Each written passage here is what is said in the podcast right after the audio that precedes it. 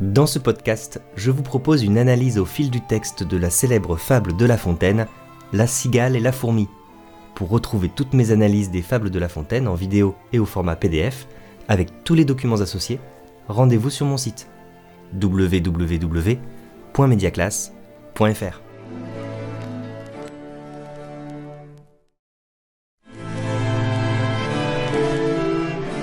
Entre 1658 et 1661, La Fontaine était protégée par Nicolas Fouquet, le très riche surintendant des finances de Louis XIV. Mais ce protecteur tombe en disgrâce et il finira ses jours enfermé dans la forteresse de Pignerol. Du jour au lendemain, La Fontaine se retrouve comme la cigale, prise au dépourvu. Et comme elle, c'est un poète, pour ainsi dire, il chante des vers. Le nouvel intendant des finances, c'est Colbert, qui est tout à fait comme la fourmi de la fable, économe et pragmatique. Et maintenant, c'est lui qui accorde les pensions royales aux artistes et aux écrivains. Du coup, c'est lui qu'il faut se concilier. Mais La Fontaine restera toujours suspect aux yeux de Louis XIV, et il n'obtiendra jamais de pension royale.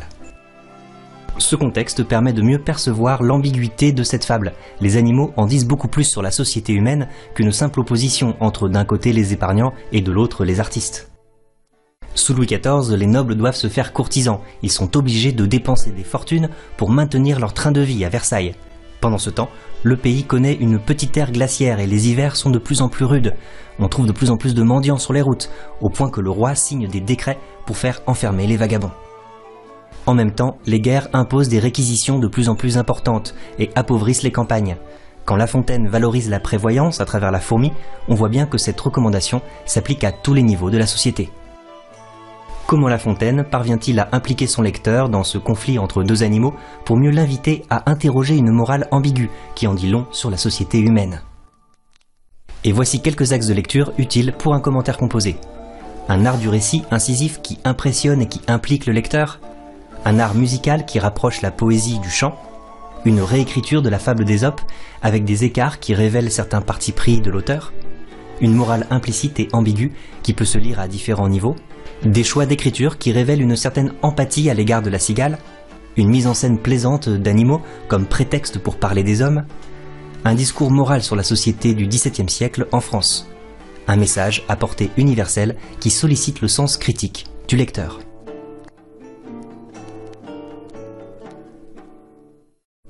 La cigale, ayant chanté tout l'été, se trouva fort dépourvue quand la bise fut venue. Pas un seul petit morceau de mouche ou de vermisseau. Dès les premiers vers, la fable frappe les esprits. Elle est entièrement en heptasyllabes, des vers de sept syllabes. C'est très rare au XVIIe siècle où tous les genres sont codifiés, notamment la tragédie, toujours rédigée en alexandrin. La Fontaine trouve donc une certaine liberté dans la fable, qui va lui permettre de varier les manières de raconter des histoires. Il était un génie très libre, très indépendant, aimant s'écouder franches dans le genre qu'il adopterait. Dans ce siècle où tous les genres étaient comme soumis aux faiseurs de règles, la fable offrait un cadre assez élastique. Il n'y a pas de règles dans la fable, Ok, il n'y a pas beaucoup de règles dans la fable, mais il faut au moins suivre le premier précepte d'Horace, instruire et plaire.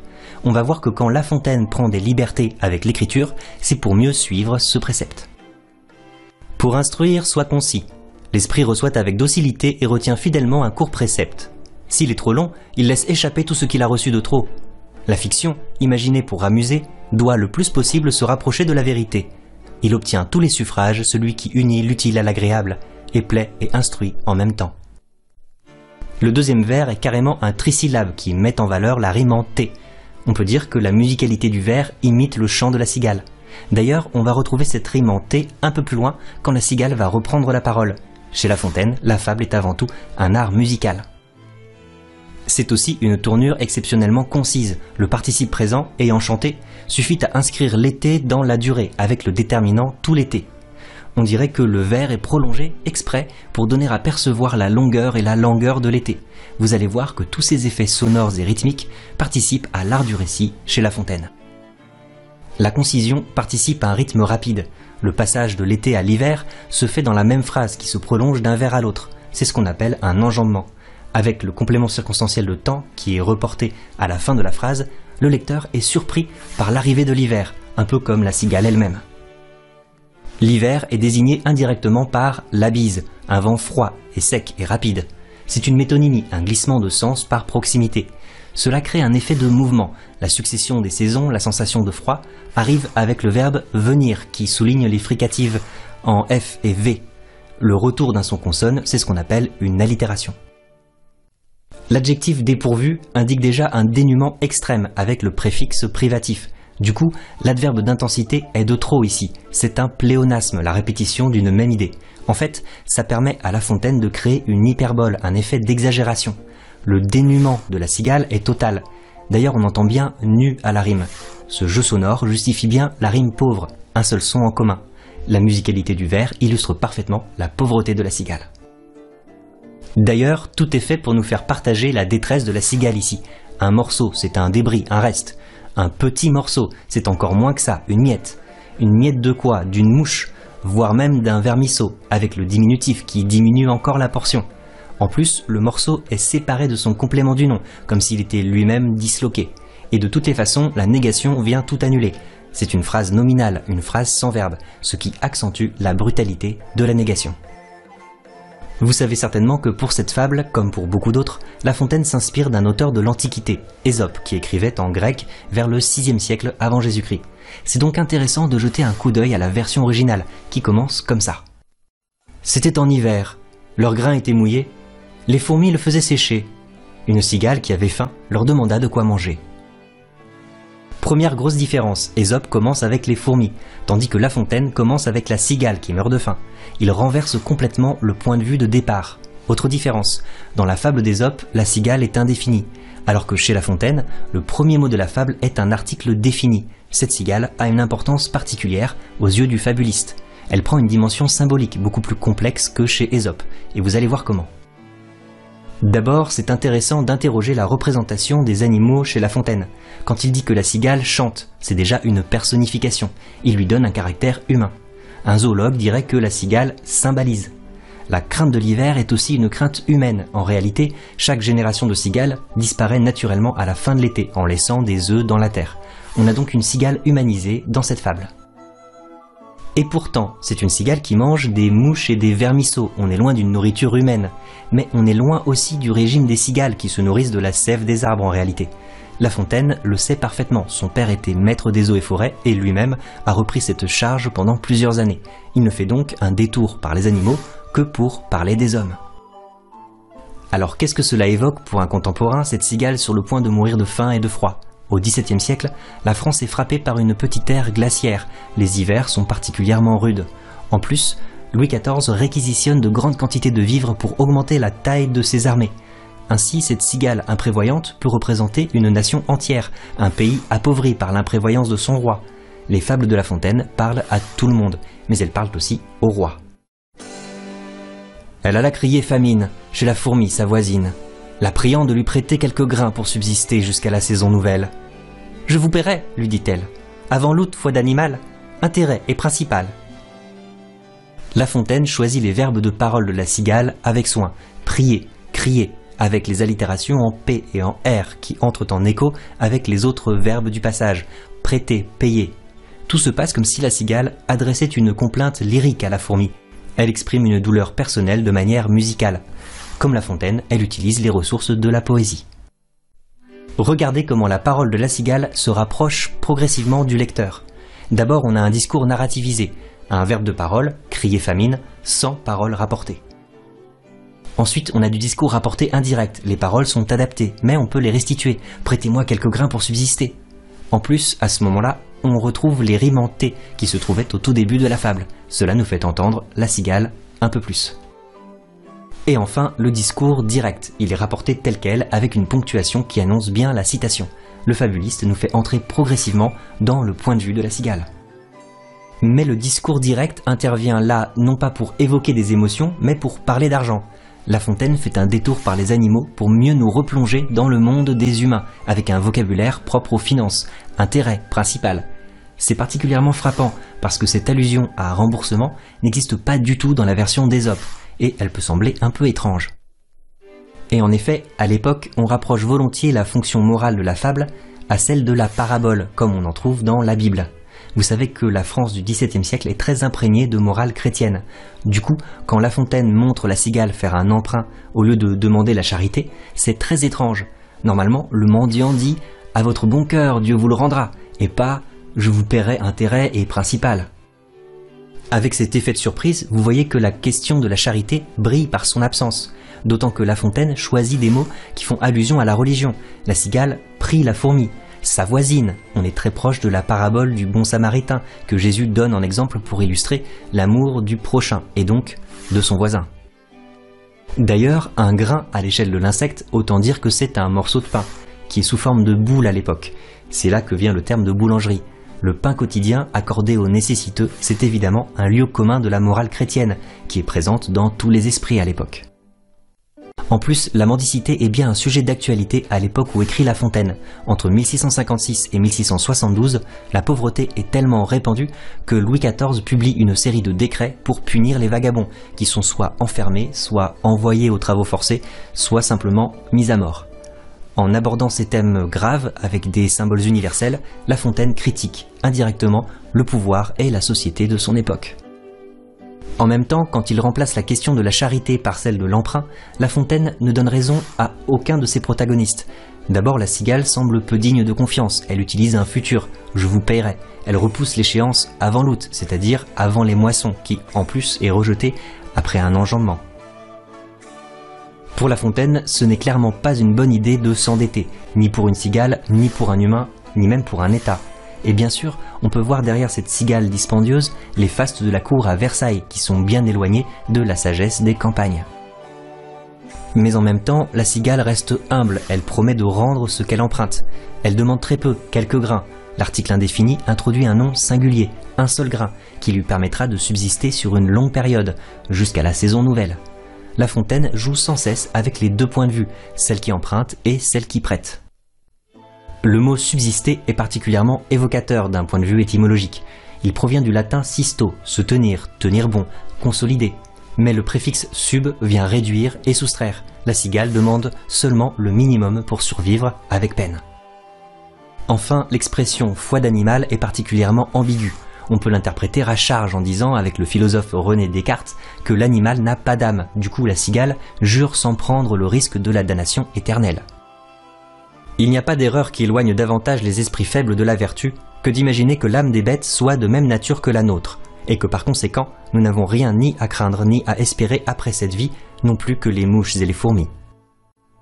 Mais on sait que justement, La Fontaine était opposé à cette vision de Descartes, qu'il réfute dans son discours à Madame de la Sablière, où il réhabilite l'animal en montrant notamment l'intelligence des constructions des castors. Ils disent donc que la bête est une machine, qu'en elle tout se fait sans choix et par ressort.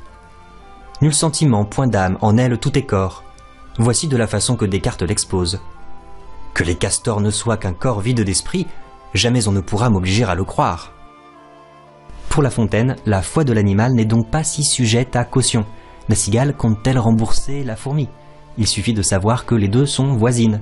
Malgré tout, La Fontaine semble avoir une certaine sympathie pour la cigale. La fourmi n'est pas prêteuse, c'est là son moindre défaut. Que faisiez-vous au temps chaud? dit-elle à cette emprunteuse. Nuit et jour, à tout venant, je chantais, ne vous déplaise. Vous chantiez? J'en suis fort aise. Eh bien, dansez maintenant. La fable se termine avec un dialogue très vif. Les incises disparaissent pour laisser la place uniquement aux répliques qui s'enchaînent rapidement. Au théâtre, on appelle ça des sticomitis. En plus, l'alternance des pronoms personnels de première et de deuxième personne crée un rythme très vivant. Le lecteur qui assiste à la scène voit les personnages s'animer devant lui. Les deux personnages s'expriment très différemment. La cigale montre un certain savoir-vivre. Elle prie la fourmi avec des formules de politesse, ne vous déplaise. Malgré sa situation de mendicité, l'attitude mesurée de la cigale est plus proche de l'idéal de l'honnête homme tel qu'on le valorise à la cour. La fourmi est à l'opposé de ses attentes. D'abord, elle emploie l'impératif et le sarcasme, un reproche fait de manière ironique. Sans préambule, elle pose une question dont elle connaît d'avance la réponse, une question rhétorique, qui empêche de fait tout échange. Pour les lecteurs de La Fontaine, qui vivaient quotidiennement sous l'étiquette de la cour, cette rudesse était très bourgeoise. La fourmi ne pouvait pas attirer la sympathie. Le conflit entre les personnages se retrouve dans le schéma des rimes. Jusqu'ici, l'histoire se déroulait avec des rimes suivies mais on passe aux rimes embrassées. Les rimes féminines, celles qui se terminent avec un E muet, se trouvent finalement entourées par les rimes masculines. Symboliquement, le piège se referme sur la cigale. Son sort final correspond alors à des sonorités nasales, un en, un en, désagréables à l'oreille du lecteur. Prêteuse rime avec emprunteuse. Les deux mots sont très proches. On peut parler de paronomase. Avec cette proximité sonore, La Fontaine englobe les deux animaux dans la même critique. L'endettement n'est pas une solution. Il faut savoir qu'à l'époque, prêter de l'argent contre intérêt, c'est ce qu'on appelle l'usure, c'est très mal vu et considéré comme un péché dans la religion chrétienne. Donc, la fourmi n'est pas prêteuse, ce serait une qualité. On ne peut pas dire ça, parce que si le prêt est mal vu, c'est justement parce qu'il ne saurait remplacer la charité. Ici, le fabuliste intervient de manière exceptionnelle, comme une voix off, pour faire un jugement de valeur. C'est là son moindre défaut. Comment comprendre ce vers? Je vois deux possibilités. Soit on l'interprète littéralement, ce n'est qu'un tout petit défaut après tout. Soit on l'interprète comme une litote, une double négation qui renforce le propos. C'est là sa plus grande qualité. Dans les deux cas, vous voyez que la formule est forcément ironique. Elle laisse entendre l'inverse de ce qu'elle dit.